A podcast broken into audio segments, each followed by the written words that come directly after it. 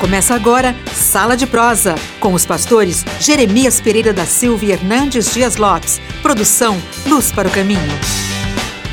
Fala, mestre! Ô, mestre, tóxicas, pessoas tóxicas. A gente tá fumando maconha? Pode até ser, né? Mas não necessariamente. É uma palavra pesada essa, Pesada, né, mano? Pessoas tóxicas. Está tá na moda hoje. Mas são pessoas que estão entupidas. Entupidas de um sentimento de mágoa, de revolta, de inveja, ou de ódio, ou de amargura. Gente que quando abre a boca, machuca quem está perto. Perturba o ambiente. Perturba. É, é parecido com aquela raiz de amargura lá de É, Hebreus. Lá diz duas coisas, né? A pessoa com raiz de amargura, ela fica perturbada e ela contamina o ambiente. E ela separa da graça de Deus. Como é que é isso? Porque, veja bem, não é possível você estar em comunhão com aquele que é a leveza plena, a vida abundante, e estar tóxico ao mesmo tempo. O, o Dwight Lyman Moody tinha uma frase na capa da Bíblia dele, muito interessante. Ele disse assim: Este livro afastará você do pecado, ou o pecado afastará você deste livro. Parafraseando, a, a comunhão com Deus livrará você da vida tóxica, ou a vida tóxica levará você a se afastar da presença de Deus. Ô, mestre, aconteceu um negócio comigo lá na oitava. Uma pessoa chegou lá e disse assim: Pastor, eu vim aqui porque eu fiquei sabendo que o senhor revela. O senhor revela? Eu falei: Revelo? É comigo mesmo. É comigo. Não fecha seus olhos aí que eu vou começar a revelar.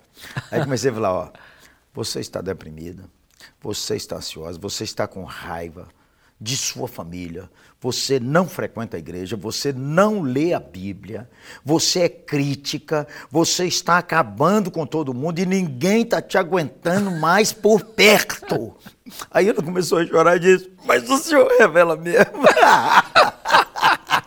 Mas é claro, quem está correndo atrás de revelação está com a alma doente, está longe da palavra de Deus. É. O grande aspecto é que, às vezes, agora puxando um pouquinho a, a- brasa Para nós, nós eu estou o primeiro mesmo. às vezes a gente, num dado momento, pode se tornar tóxico sem perceber. E nem toda pessoa tóxica acha que ela está com essa situação toda complicada. Porque ela justifica os atos dela. Ah, eu estou assim porque fizeram isso comigo, eu estou assim porque falaram isso para mim, estou assim porque fui injustiçado, estou assim porque fui agredido. É, é, tá na moda, mestre, dizer assim, eu estou num relacionamento abusivo. Tem relacionamentos abusivos. Mas tem muita gente sentindo dia também, né, mestre? É, é. Pastores podem ser tóxicos? Não devem, mas às vezes são. Ô, gente boa. Por exemplo, o pecado está aí. Não tem ninguém que pode falar assim, eu não peco. Não, impossível. Então o cara peca todo dia. Explica aí, mestre. Ele peca todo dia. É, eu creio que é, o segredo da vida leve, sem mochila nas costas e sem tóxico no coração, é zerar a conta todo dia. Zerar Deixar a conta, conta todo, dia. Senão fica devendo, varão. Ô, mestre, tem Fica gente, é o devendo. seguinte, que de vez em quando tem um atrito com, o, o- com alguém, aí ele fala assim, porque eu, deixa eu aproveitar então, porque no dia tal, 1913, você fez isso comigo, É. 1915, 1925, 1955, 1972, 1984, 2001. Então, você me está dando uma ideia interessante. Vamos trazer à tona Tiago 1,19. Vamos? Todo homem seja tardio para se irar. Só pegar o terceiro ponto lá. Então, peraí, peraí, peraí. Todo mundo agora pedindo perdão. Todo mundo.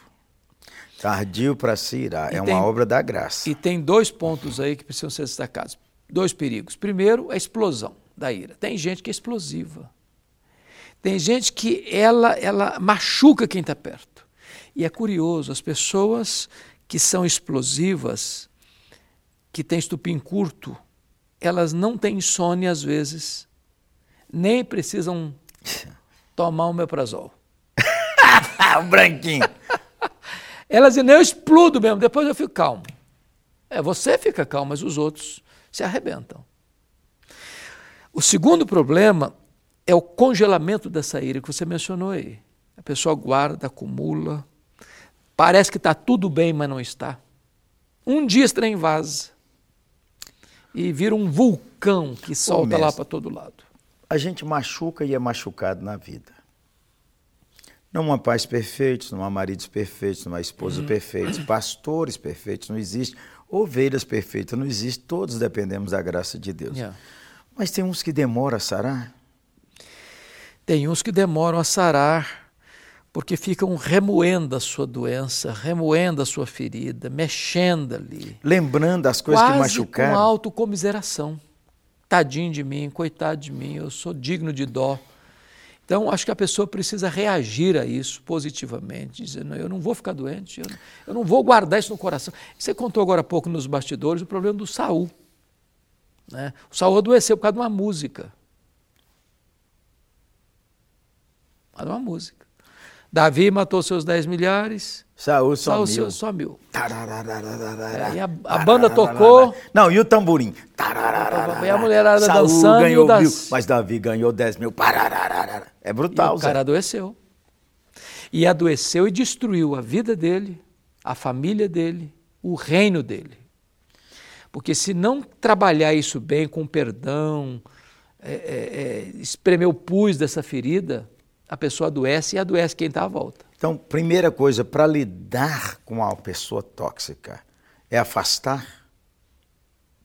O que, você, que, que você recomenda? Bom, mestre? primeiramente, eu acho que tem algumas coisas antes. Eu acho que, primeiro, pode ser um confronto em amor, verdade em amor. Segundo, pode ser é, dar para essa pessoa uma nova direção. Agora, há pessoas, pastor, que elas, a Bíblia diz lá em Provérbios, que quem é exortado repetidamente e não conserta a vida é quebrado repentinamente. É, e... o caso do Nabal. Nabal, aquele tantã, gente. Ele não era normal, não, Zé. Qual? Nabal. O Nabal não era. O cara era duro no trato, ingrato, cruel, né? vive uma vida de de faz de conta, queria ser da festa de rei sem ser rei. É, então, chegou um ponto que a mulher dele não tinha mais comunicação com ele, os empregados dele não tinham comunicação com ele, ninguém Pausa. falava com ele. Se você, se as pessoas não estão querendo comunicar com você, precisa tratar a toxicidade da sua mente e do seu coração. E não acusar mais os outros, os outros, os outros. Dá uma olhadinha para você mesmo. É Lidar com você mesmo. Uhum. Ô Messi, agora como é que é lida no relacionamento? Como é que se lida com é, isso? Com isso, com uma pessoa eu, assim. Eu acho que há momentos em que é, é preciso Você talvez... falou do confronto, do confronto, em amor. E chega um momento em que talvez foi o que aconteceu com o Nabal lá. Para viver um pouco em paz, se evitou conversar com essa pessoa. Porque há pessoas que querem viver de forma crônica no pecado. Ela não quer mudar. Uma pessoa que fala o mesmo assunto, reclama a mesma coisa toda vez que encontra contigo, toda hora, toda hora, toda hora, toda hora, que quando você olha, você fala assim, já sei. Não, e chega um momento que você vai começar a, a, a, a sair dessa pessoa, ela está aqui, você vai para lá. É natural não fazer isso, é natural fazer isso. Então, se, a gente tem que ter uma autocrítica, autoanálise, autoexame, né? E examinar o próprio coração e saber por que, que as pessoas estão cortando volta de mim. Porque às vezes a pessoa tóxica ela não quer ouvir, não quer aprender, ela endurece. Tem que deixar Deus igual o filho lá, o filho pródigo. O pai não foi atrás dele, ele teve que ser quebrado lá para ele voltar. É. E o pai sofreu, claro. É. Cadê o filho? É. Eu acho que o ponto básico aqui nessa discussão nossa é, em vez de eu ficar olhando o outro é tóxico, eu preciso tentar diagnosticar a toxicidade em mim mesmo. Ô mestre, uma vez eu falei na oitava, porque eu estou lá há 40 anos. Isso já tem uns anos. Eu falei, ó, a gente está num canto há muito tempo, um pastor igual eu aqui, a gente não lembra o coisa que deu. Mas quem levou, lembra. Então eu falei assim, quem tiver coisa para mim consertar, é só me chamar.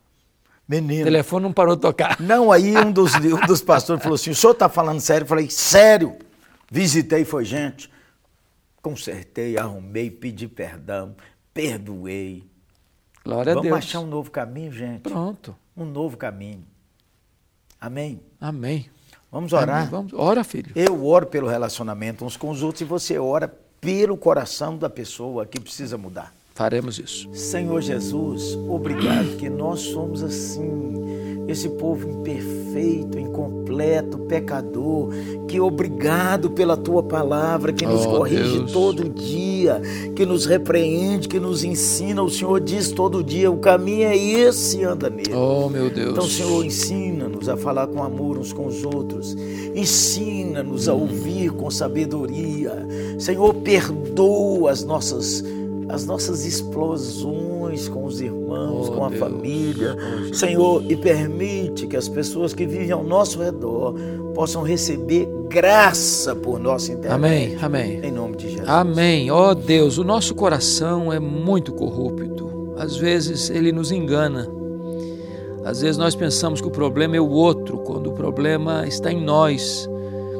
E te pedimos humildade para reconhecer Senhor. o nosso erro e coragem para confessar o nosso erro Amém, e Senhor. disposição de construir pontes em vez de cavar abismos. Sim, meu Deus. Trata conosco, Deus, e trata com aquelas pessoas que agora estão aqui conosco, ao redor desta mesa, ao redor desta sala de prosa aqui, Senhor. Que a tua graça traga sobre nós eh, tempos de refrigério, tempos de restauração, tempo de renovo, tempo de reconciliação, tempo de tratar o nosso coração e os nossos relacionamentos. Em nome de Jesus. Amém. Amém. Amém. Um abraço. Abraço, boa. gente. Tchau, tchau. Programa Sala de Prosa, um programa de luz para o caminho e da oitava Igreja Presbiteriana de Belo Horizonte. Luz para o caminho, o Evangelho de Cristo através da mídia.